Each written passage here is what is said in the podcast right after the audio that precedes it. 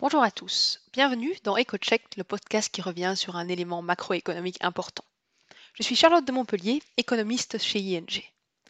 Aujourd'hui, nous allons parler de la dichotomie apparente entre l'économie réelle, qui ne se porte pas très bien, et les marchés financiers, qui augmentent et atteignent des records. Comme vous l'avez peut-être entendu, ces dernières semaines, les cours de bourse ont augmenté fortement, signant parfois de nouveaux records.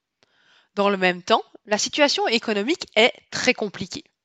La seconde vague de la pandémie a conduit l'Europe à mettre en place un deuxième confinement, ce qui se traduit par une nouvelle baisse de l'activité économique. Après le choc de printemps, l'économie européenne se trouve donc pour la deuxième fois sur l'année en contraction. Et on sait déjà que ce n'est pas terminé, car les mesures prises pour limiter la propagation de la maladie vont continuer à impacter l'activité pendant tous les mois de décembre et janvier. Hein, par exemple, en Belgique, on sait que malgré la réouverture des commerces, les bars et restaurants vont rester fermés. En France, en Italie et en Allemagne, les remontées mécaniques des stations de ski vont rester fermées pendant toutes les vacances de Noël et évidemment, ces restrictions continueront à avoir un impact économique important. Aux États-Unis, d'un autre côté, la pandémie continue de gagner du terrain et de nouvelles restrictions locales ne peuvent être exclues, ce qui fait que l'activité économique risque d'être faible en décembre et en janvier. Dans ce contexte économique plutôt morose, comment est-ce possible que les marchés financiers performent si bien? Sont-ils complètement déconnectés de la réalité? En fait, la réponse est non. Ils ne sont pas complètement déconnectés de la réalité. Les cours de bourse ne sont en réalité pas le reflet de la situation économique actuelle.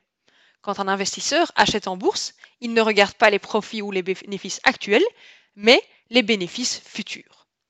Les cours de bourse sont donc en fait le reflet des anticipations pour la santé économique dans le futur.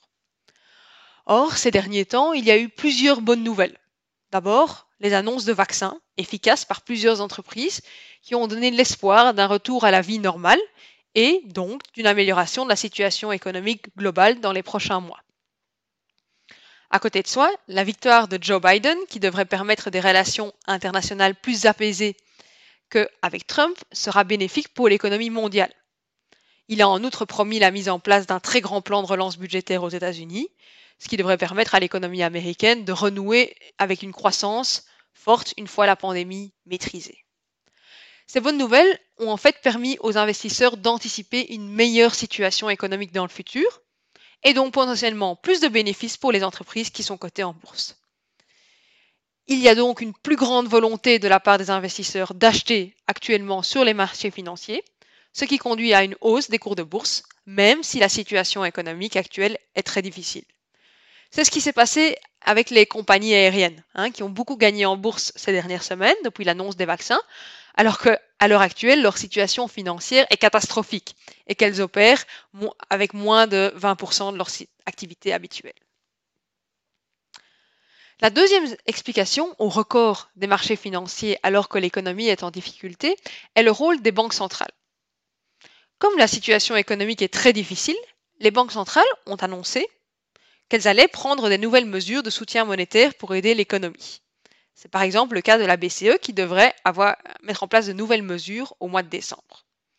Ces nouvelles mesures ont comme conséquence de pousser encore plus bas les taux d'intérêt sur les marchés, et notamment les taux d'intérêt sur les obligations d'État. Par exemple, le taux sur les obligations d'État portugais à 10 ans est devenu négatif la semaine passée. Pour les investisseurs, cela implique que les obligations d'État ne permettent absolument pas d'obtenir du rendement. Ils sont donc obligés de se tourner vers les marchés d'actions pour espérer un rendement positif sur leur investissement. Par manque d'alternatives, de plus en plus d'investisseurs se tournent donc vers les marchés d'actions, ce qui pousse à la hausse la demande pour les titres sur les marchés d'actions et donc le prix, soit le cours de bourse. Voilà, ces deux raisons expliquent la dichotomie actuelle entre marché financier et économie. Je vous remercie pour votre écoute et je vous dis à bientôt pour un nouveau podcast économique.